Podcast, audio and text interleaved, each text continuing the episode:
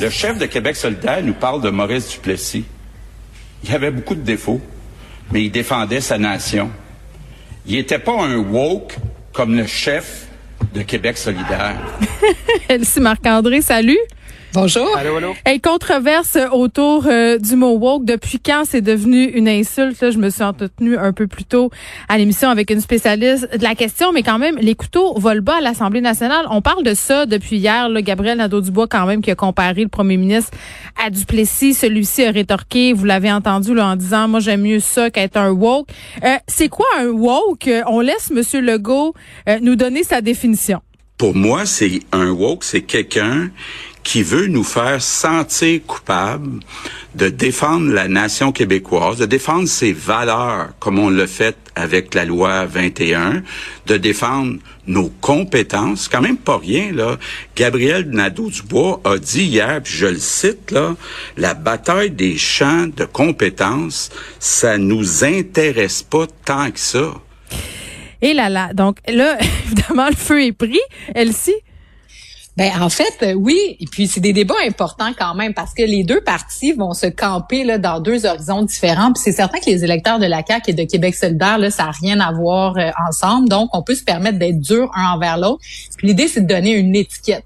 Donc euh, ça va être c'est d'imprégner dans la pensée là, des Québécois que ben pour pour ce qui est de Gabriel Nadeau-Dubois, ben c'est un woke. Donc si tu es dans cette frange là, tu votes pour lui. Puis de l'autre côté à Québec solidaire, ben si tu un conservateur du temps du Plessis, etc., ben let's go pour euh, François Legault. Mais à ce jeu-là, moi, je pense que c'est François Legault qui va gagner ultimement parce que François Legault, tu sais, toute la défense de la nation, des compétences, puis on le voit là dans la présente campagne électorale de l'identité de la loi 21, ça va chercher quand même une frange très majoritaire de la population. Et euh, Gabriel Nadeau-Dubois, je finis là-dessus, c'est que Gabriel Nadeau-Dubois, ben lui, s'il veut rester dans les tables de Québec solidaire, c'est très bien, ça va chercher son public. Mais lui, il aspire ultimement à gouverner. Donc là, il va y manquer des votes au bout de la ligne. Marc-André. Non, effectivement. Puis je pense que vraiment, ils ont vraiment, et ça la raison, ils ont vraiment campé ce début de, de session-là, de, de session-là, vraiment avec avec fracas, parce que tout le monde parle de ça ce matin, puis là, on se demande c'est quoi la définition de woke, et là, M. Legault nous donne sa définition à lui. Et là, c'est vraiment comme pour essayer un peu de... M. Legault a choisi son adversaire, parce qu'hier, là, je pense pas, tu sais, j'ai jamais entendu vraiment, et corrigez-moi les filles, là, si vous l'avez entendu, M. Legault, dans n'importe quelle circonstance, et utiliser le mot woke hein, pour n'importe quoi. Fait que vraiment, c'était une attaque qui était là, puis dès que ça s'est présenté, il a répondu, puis il voulait vraiment camper ça. Puis ça met un peu de côté, même s'il attaquait un peu le, le parti Madame Anglade avec la, le PLQ, la, la succursale du, du PLC, dans le contexte de l'élection fédérale, dans le contexte d'André Fortin. Ben là, il a choisi son adversaire. Fait qu'on parle pas beaucoup de Mme Andelade, on parle pas du PQ. Fait que c'est vraiment deux adversaires qui sont aux antipodes. Et euh, M. Legault veut, veut montrer aux gens que le choix pour dans un an, ben c'est ces deux puis avec deux visions sur certains enjeux qui sont euh, qui sont différentes. J'ajouterais, Marc-André, que ce qui est intéressant quand tu continues la, la, la, réponse de François Legault ce matin, ensuite de ça, il dit, il y a deux partis qui défendent la nation. Il y a la CAQ et le Parti québécois, puis il y a deux partis, Québec solidaire et le Parti québécois, qui s'opposent à l'intégration des nouveaux arrivants, mmh. aux valeurs, à la langue commune, à la nation québécoise. Donc, c'est comme s'ils voulaient vraiment faire deux camps, où là, les Québécois vont avoir à choisir entre QS et LQ, ou en PQ4. Puis là, il se dit du côté des nationalistes, ben c'est sûr qu'il va aller ramasser tout le vote du Parti québécois. Donc, tu sais, c'est vraiment de fragmenter la population là, en deux segments. Euh, c'est un débat qui va être très important parce que là, à l'automne, on parle de la langue française. Donc, ils savent très bien que, euh, tu sais, ça va faire monter là, tu sais, les émotions là, chez les Québécois parce qu'il y a des gens qui vont venir mm. s'opposer à la loi 101, là, la loi 96, loi 101 renouvelée. Donc, ça va faire monter cet esprit-là. La loi 21 qui va, bon, être peut-être contestée aussi. Donc, euh, tu sais, c'est vraiment un terreau qui nous amène vers l'élection dans un an au niveau du Québec.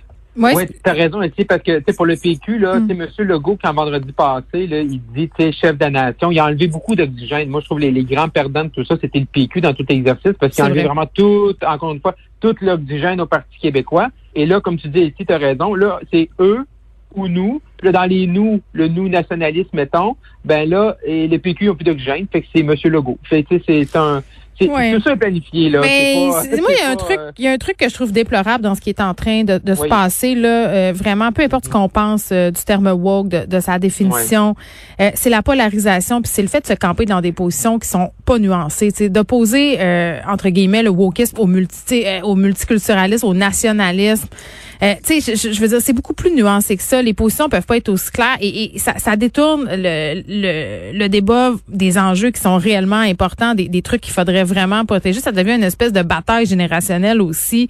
Euh, moi, je trouve ça, pour utiliser un terme anglophone, je trouve ça lame. Oui, je trouve ça. Ouais. Mais mais mais tu sais, faut dire par contre là-dessus que Québec solidaire, tu sais, qui se targue de faire de la politique autrement, de pas être comme des vieux partis, etc. C'est eux qui ont lancé les hostilités en traitant euh, François mm. Legault, tu sais, de Duplessis. Tu sais, c'est quand même pas rien parce qu'on sait très bien à quoi ça réfère la grande. Oui, mais attends là, Duplessis c'est une chose. Oui, mais là, on s'attaque à entre guillemets une génération. Ben, c'est un peu. Ce que veut faire, voulait faire aussi Québec solidaire. Ben, oui, mais ok, mais bonne euh, chance pour la CAQ pour aller chercher le vote des jeunes après ça. Je sais, t'as vraiment raison, c'est certain. Ben, tu sais, je veux dire, c'est comme de. Ce que veut faire aussi. C'est dire, ben là, les vieux, du Plessis, etc. Ben, ça me fait penser. Tu sais, ça me fait penser dans les années 70 là, quand on trouvait que c'était épouvantable que les jeunes euh, aient la liberté sexuelle puis qu'on dise, tu sais, on disait mm-hmm. maudit hippie.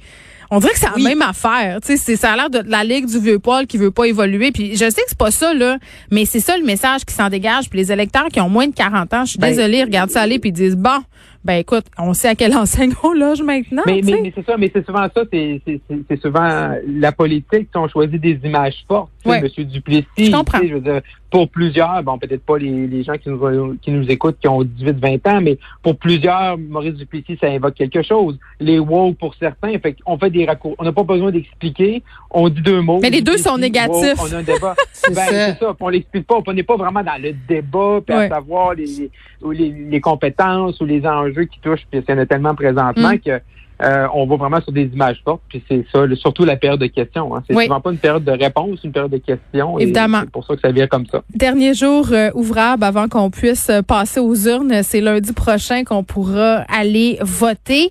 Euh, après Jean Chrétien, dont on parlait hier, Brian Mulroney qui entre dans l'action, Marc-André. Oui, effectivement. Donc, M. Mulroney était du côté de Hartford avec euh, Erin O'Toole, euh, qui faisait campagne au Québec, qui était du côté de Jonquière le matin, qui est allé manger une poutine hein, chez la fromagerie Boivin dont on parlait hier à l'émission. il sait comment gagner le cœur des gens.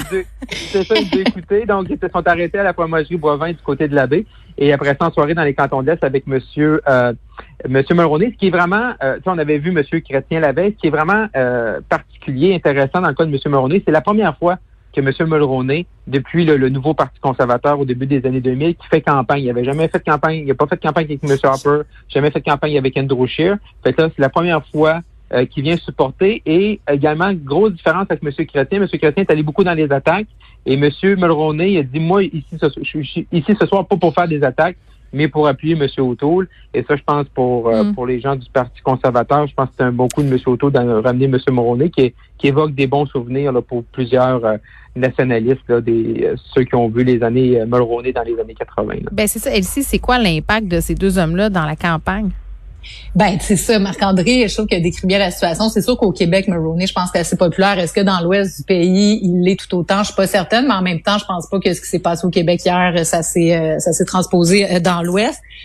Euh, ben, tu sais, Jean Chrétien, sérieusement, là, on a vu le vieux Jean Chrétien, euh, comme Marc-André le dit, là, qui se met à l'attaque, tu sais, les méchants séparatistes, puis l'indépendance, puis sérieusement, là, ben, c'est sûr qu'il est allé, ben, j'aurais tendance à dire que pour ceux qui n'aimaient pas Jean Chrétien, ben, ils l'ont vraiment pas aimé, mais par contre, évidemment, ceux qui l'ont aimé, ben, peut-être que ça allait les chercher.